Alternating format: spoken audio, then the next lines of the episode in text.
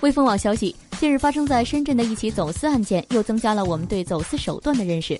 根据媒体的报道，一名男子手推一辆自行车，从中英街旅检大厅居民通道准备进入深圳时，受到了执勤人员的检查。也许是因为做贼心虚，这名男子眼神飘忽，回答问题支支吾吾，词不达意，神情异常紧张，引起了检查人员的注意。最后，检查人员对男子的自行车进行了仔细检查，发现其车架中心是实心的，因此判定其中藏着见不得光的东西。打开一看，这家自行车内部居然藏有十八台 iPhone 六 Plus，约值十三万元人民币。最终，男子承认了自己的走私行为，并被当地的执法人员带走。更多科技资讯。